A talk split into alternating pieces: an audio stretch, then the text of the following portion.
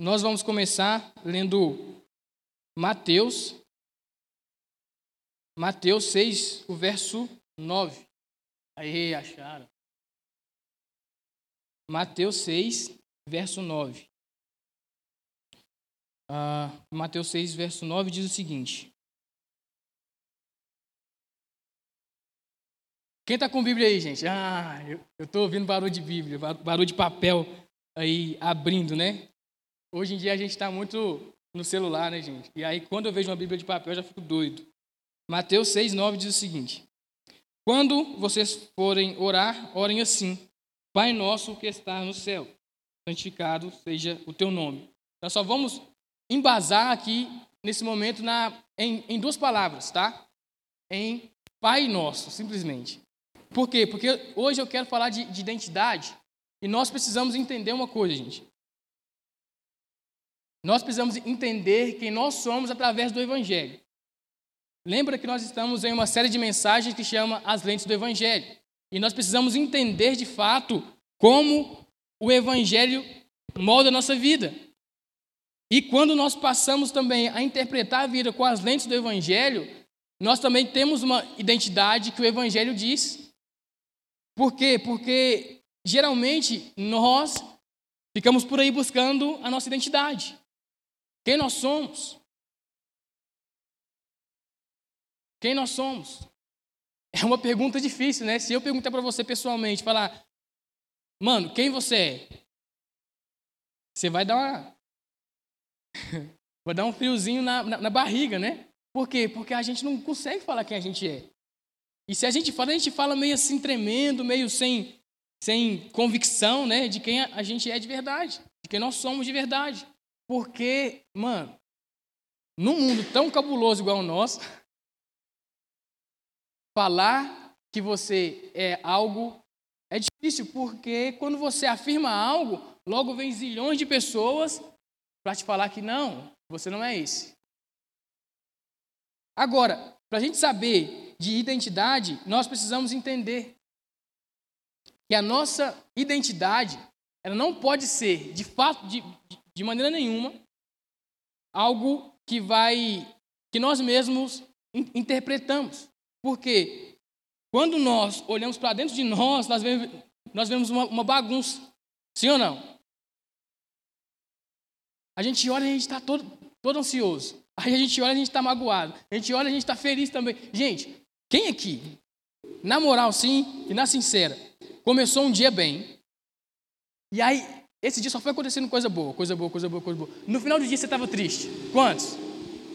Eu, velho. Por quê? Porque é uma bagunça no nosso coração.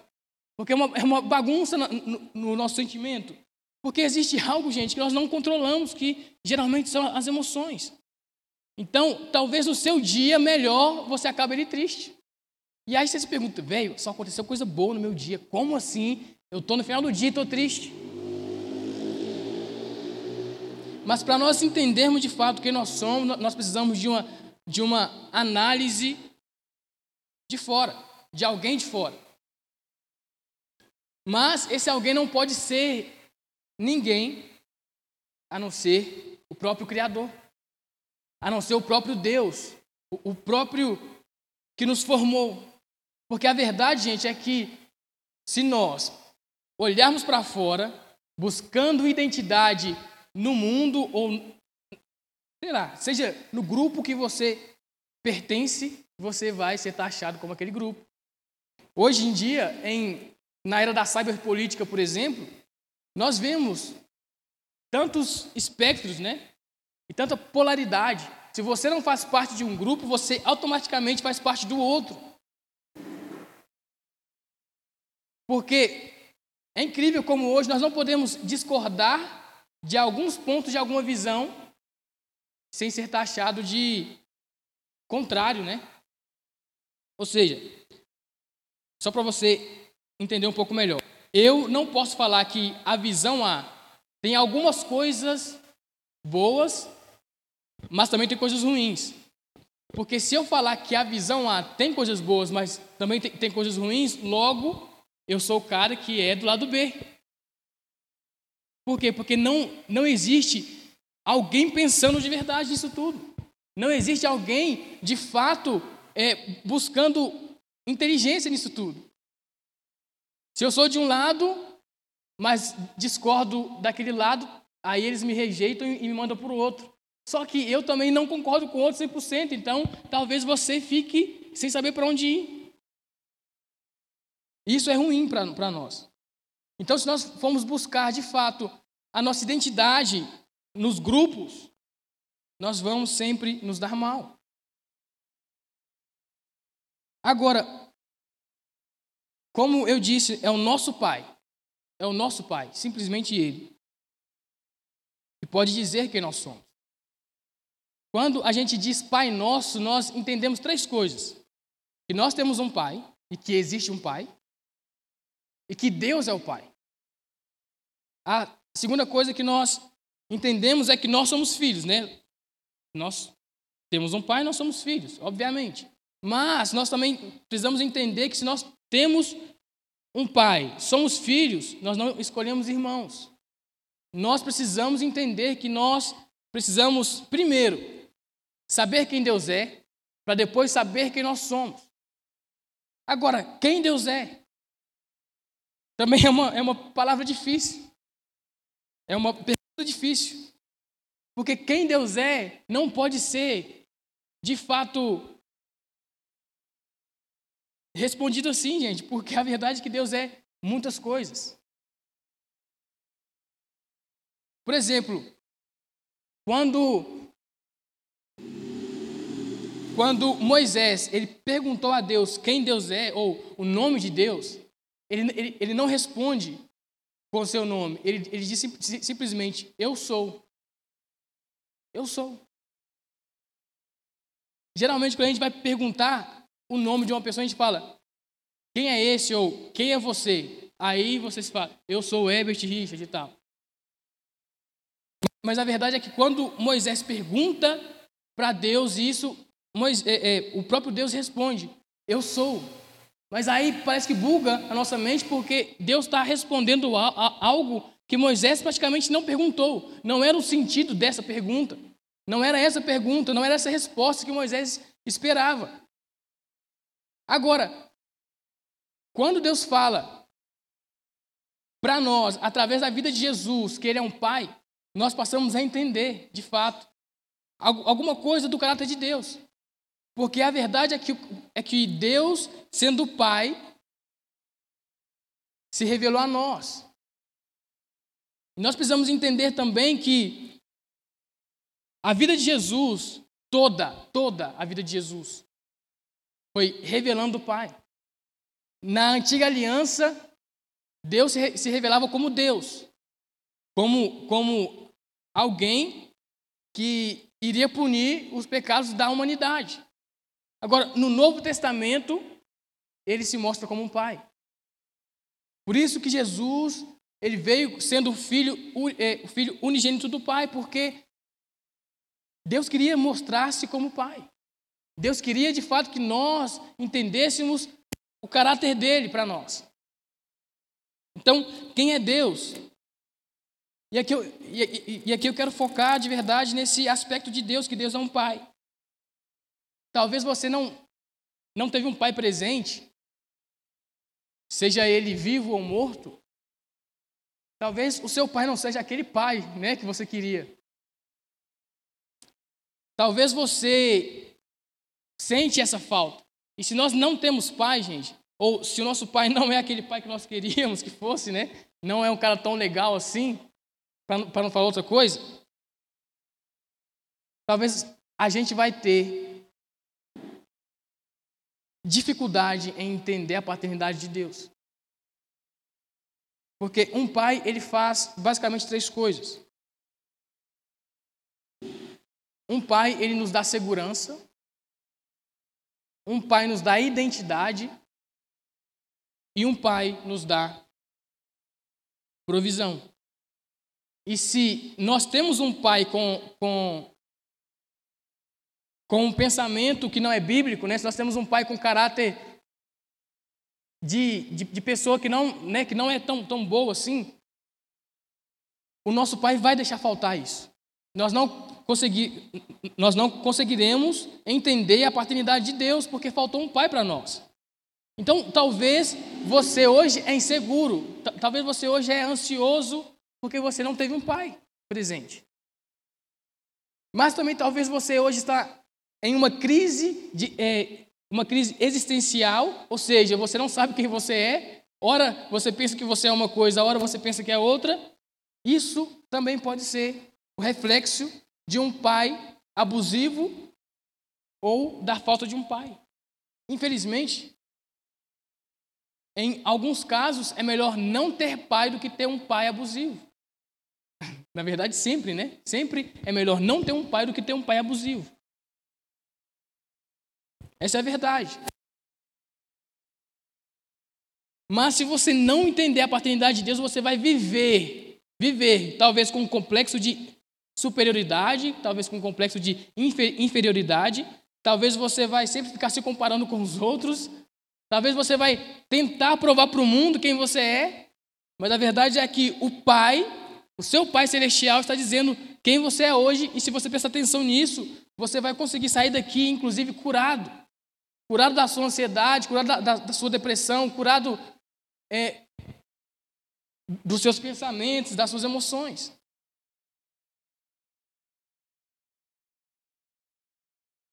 Agora, visto que Deus é um Pai e que Ele é um Pai perfeito, Ele é o Pai que nos supre de verdade, Ele é o Pai que nos traz segurança, Ele é um Pai que nos dá identidade, o que Deus diz que nós somos? Isso também é uma, é uma pergunta difícil de responder. Se nós não, não estamos de acordo com o Evangelho, nós nunca vamos achar essa pergunta, essa resposta, na verdade. Quem é você? E aí talvez você corra para alguns movimentos atuais da sociedade. Talvez você vá procurar no Instagram quem você é. Talvez você vá procurar em uma vida devassa quem você é. Talvez porque você não, não sabe quem você é, você sai, sai ficando com todo mundo. É, é incrível, gente. A maioria, a maioria das, das moças que eu conheci, né, que sai ficando com todo mundo por aí, tem, tem uma carência gigante. Gigante. E só faz isso para suprir algo que falta no, no coração delas. E geralmente, geralmente, é por causa da falta de pai. É porque o pai não soube ser pai de verdade. Geralmente. Porque a carência move essas pessoas.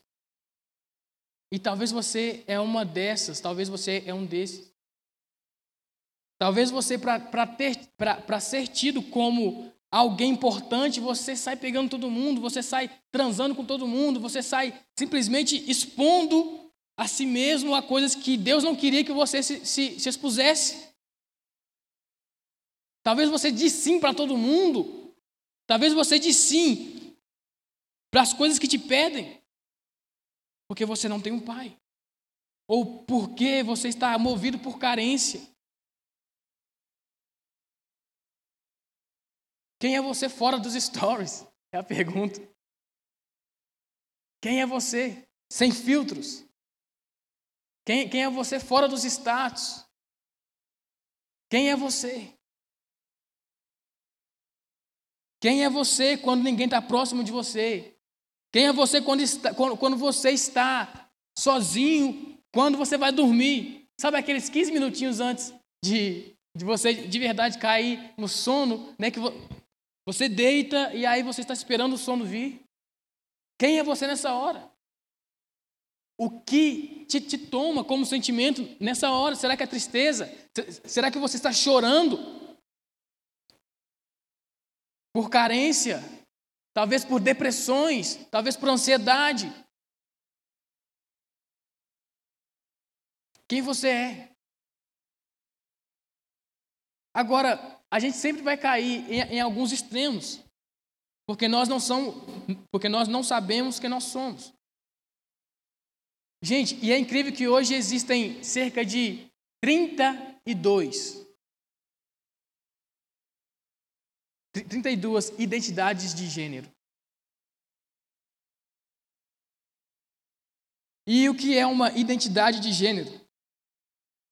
Identidade de gênero é o que determina a identidade do gênero. É, é, peraí. O que determina a identidade de gênero é a maneira com que a pessoa sente, se sente e se percebe, assim como a forma que essa deseja ser reconhecida pelas outras pessoas. Sabe aquilo que eu falei que você, tentando olhar para si mesmo, dizer quem você é? É isso que a identidade de gênero diz. Você é o que você quer ser ou o que você se percebe. Mas isso é uma mentira. Isso é uma mentira por quê? Porque nós olhamos para nós mesmos e só vemos miséria, porque nós somos pecadores, nós não conseguimos de fato dizer que nós somos. Como eu disse, as nossas emoções estão uma bagunça. Como eu disse, existem várias vozes que estão falando ao nosso ouvido e nos confundindo.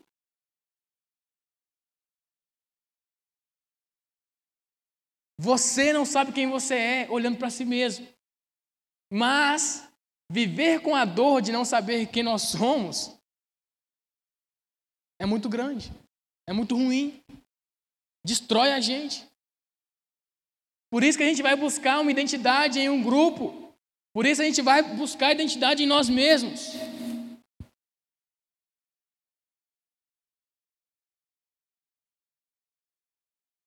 Talvez você se enxerga como alguém que nasceu no corpo errado. Eu tenho, eu, Herbert, eu até tenho a alma certa, mas eu nasci no corpo errado. Talvez você ache que que Deus errou ao te colocar nesse corpo. Talvez você ache que Deus errou em te colocar no contexto familiar no qual você está inserido. Talvez você ache que Deus errou, inclusive em te fazer viver. Talvez você quisesse que sua mãe tivesse te tirado. Ou talvez sua mãe tentou te tirar e você acha hoje que a sua vida tem que ser ruim né, pelo resto da vida porque você foi rejeitado enquanto você estava no ventre da sua mãe. Deixa eu te, te contar uma história. Há, há, mais ou menos uns sete anos atrás, ou oito anos atrás, o meu pai veio, veio para mim e disse: Herbert,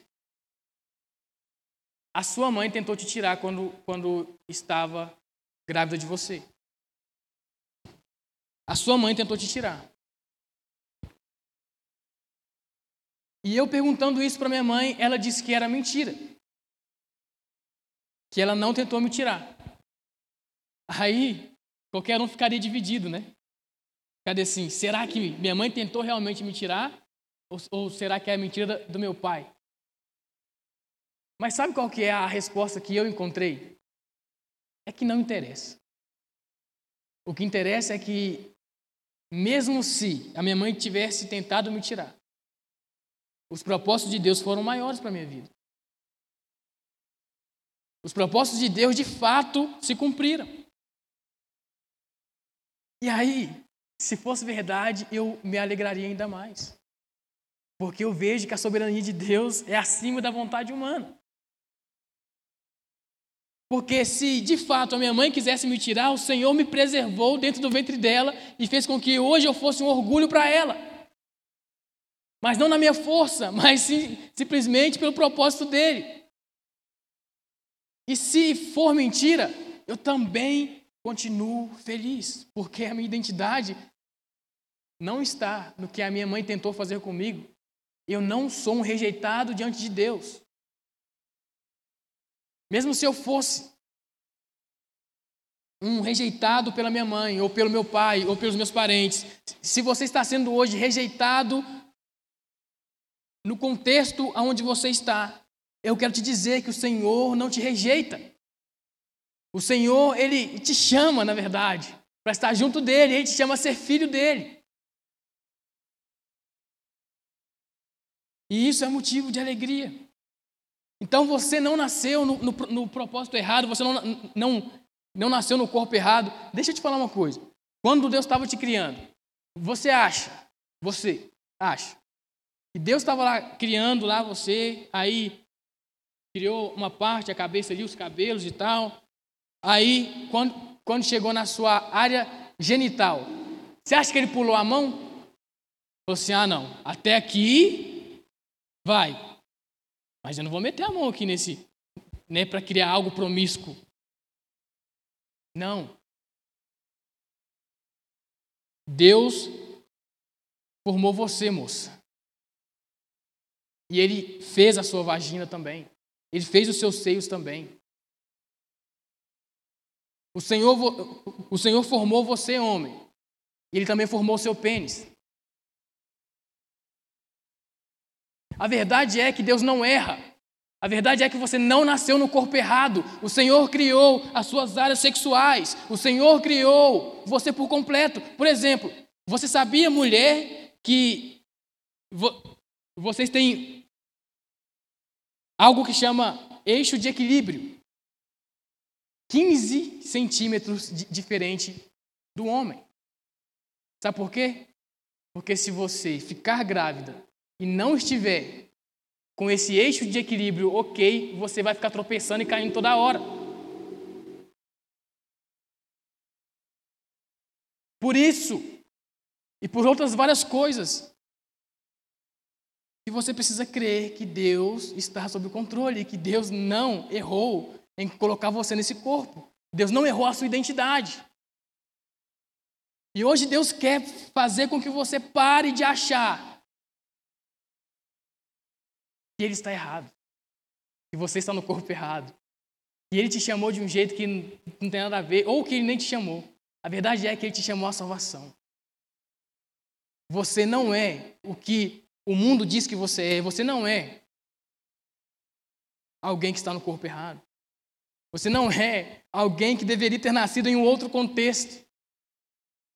Eu acho que você deveria agradecer porque você nasceu. Porque o Senhor, Ele te deu graça de ter nascido. Agora nós realmente precisamos entender ainda um, um pouco que nós não somos de verdade, nós não somos os grupos que nós achamos que somos. A verdade é que nos dias de hoje, a gente sente solidão até estando junto com pessoas. Já viu que tem uma, tem uma galera, né? Você e seus amigos, mas a verdade é que você ainda assim se sente sozinho. Mas sabia que também existe gente que, mesmo estando sozinho, se sente acompanhado? E esses são os filhos de Deus. Esses são as pessoas que entregaram seu coração a Jesus. Esses são aqueles que, de fato,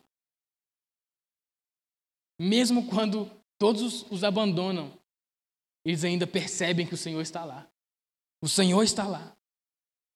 Eles ainda percebem que não são rejeitados. Mas nós hoje só somos identificados por grupos por grupos, talvez políticos, talvez ideológicos, talvez religioso, mas nós não existimos pessoalmente, parece. Parece que não, que não existe um indivíduo, né? Parece que não existe o Ebert, mas sim o Ebert que faz parte daquele, será, né, daquele contexto, daquele grupo. Mas, mas a verdade é que nós precisamos entender um lugar que chama solitude. A solitude é algo contrário à solidão. A solidão faz com que você se sinta sozinho mesmo quando você está acompanhado. A solitude te faz se sentir acompanhado mesmo quando você está sozinho. E isso é algo de Deus. E você precisa entender esse lugar, para que você não fique sendo levado com ventos de doutrina ou, ou, ou é, ventos de, talvez, extremismos políticos, talvez ideológicos ou religiosos, como eu disse. Agora, não bastasse isso, o Senhor também diz quem você é de verdade. E o que você é em Deus. De acordo com João 15 e 14, você é em Deus amigo dele.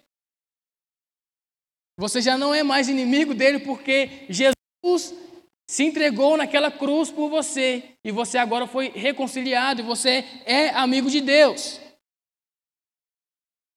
Você é cheio do poder do Espírito Santo, de acordo com Atos 18, com Atos 1:8. Você é filho amado.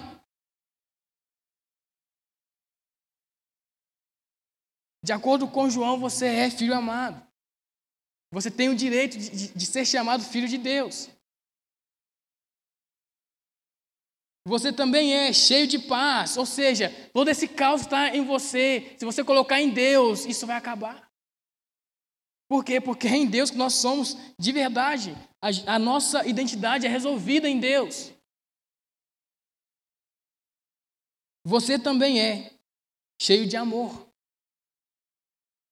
Sabe, nós hoje, infelizmente, temos o conceito de amor muito deturpado, muito errado ou muito vazio. Nós não sabemos o que é amor de verdade. Nós não sabemos que o amor é o maior dos dons. E, a gente chama qualquer coisa de amor. Nós somos imagem de Deus. De acordo com, com Gênesis 1, 28.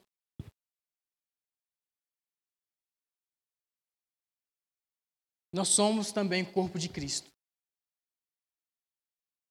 Nós também somos corpo de Cristo. Agora, eu preciso que você entenda de fato que se nós não entendermos a paternidade de Deus e que Deus ele vem e entrega o próprio filho dele, que era unigênito. E quando Cristo morre, nós que antes éramos inimigos de Deus e filhos do diabo, nós passamos a ser filhos de Deus. Ou seja, Jesus deixou de ser unigênito para ser o primogênito. Ou seja, antes ele era apenas um filho de Deus. Hoje, Deus tem vários filhos através de Jesus e esses filhos somos nós aqui hoje. Amém? Somos nós, você é filho de Deus. E aí, talvez você ache, eu, filho de Deus. Eu sei quem eu sou. Eu, eu sei que eu não sou essa pessoa tão boa. Eu, filho de Deus, eu, tão pecador. Sim, você, se você estiver em Cristo. De fato, nem todos são filhos de Deus, por quê? Porque os que não estão em Cristo não são filhos de Deus. Ainda continuam sendo filhos da ira ou filhos do diabo. Mas se você está em Cristo, você tem um novo pai, e esse pai é amor.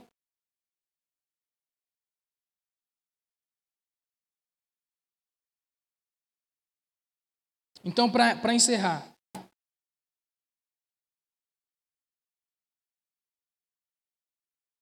que você entenda de fato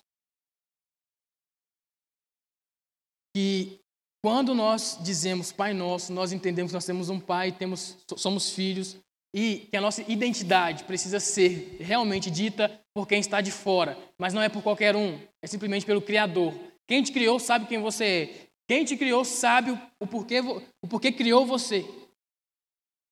Então a sua vida não pode ser mais sem sentido. A sua vida não pode ser mais aquilo que você acha que tem que ser. Porque existe alguém que te criou com um propósito. Existe alguém que te criou como. como... Gente, Deus, ele, ele, ele não te formou de qualquer coisa, de, de qualquer jeito. Quando Deus ele vai criar todas as coisas, ele cria falando, ele, ele, ele cria de, declarando algumas palavras. Mas quando ele chega no ser humano, quando ele chega em você, ele forma com as próprias mãos. Por quê? Para que você perceba que você é especial. Mas, mas você é especial no sentido de que Deus ele criou você com carinho, ele pensou em criar você. Você não, não é um, um, um acidente cósmico, você não é alguém que nasceu do nada, que nasceu do, do nada e sem propósito nenhum. E vai morrer e também não vai ter nada depois. Você foi criado com um propósito específico. E hoje o Senhor te chama de filho. Te chama de filho. E essa é a sua identidade. Não aceite ninguém, ninguém, além de Deus, falar quem você é. Não se, nem sequer se permita dizer quem você é, porque você não vai conseguir. Desista de achar quem você é de fato, em si mesmo, ou em grupos ou em pessoas. Simplesmente perceba que o Senhor te fez filho. Amém? Eu queria que você ficasse sobre os seus pés, né, para a gente orar, para a gente colocar aqui os nossos corações diante de Deus. Mas antes disso, eu, eu queria que. Queria perguntar se tem, tem alguém aqui que quer aceitar realmente ser chamado filho de Deus. Se tem alguém aqui que está arrependido dos seus pecados, que não quer mais essa vida, que não quer mais ouvir outras vozes a não ser do Senhor. Tem alguém aqui que quer realmente ter a identidade restaurada? Tem alguém que quer entregar a, a sua vida para Jesus e que quer agora deixar de ser tudo isso que nós achamos que somos e ser de fato aquilo que Deus diz que nós, que nós somos? Tem alguém aqui?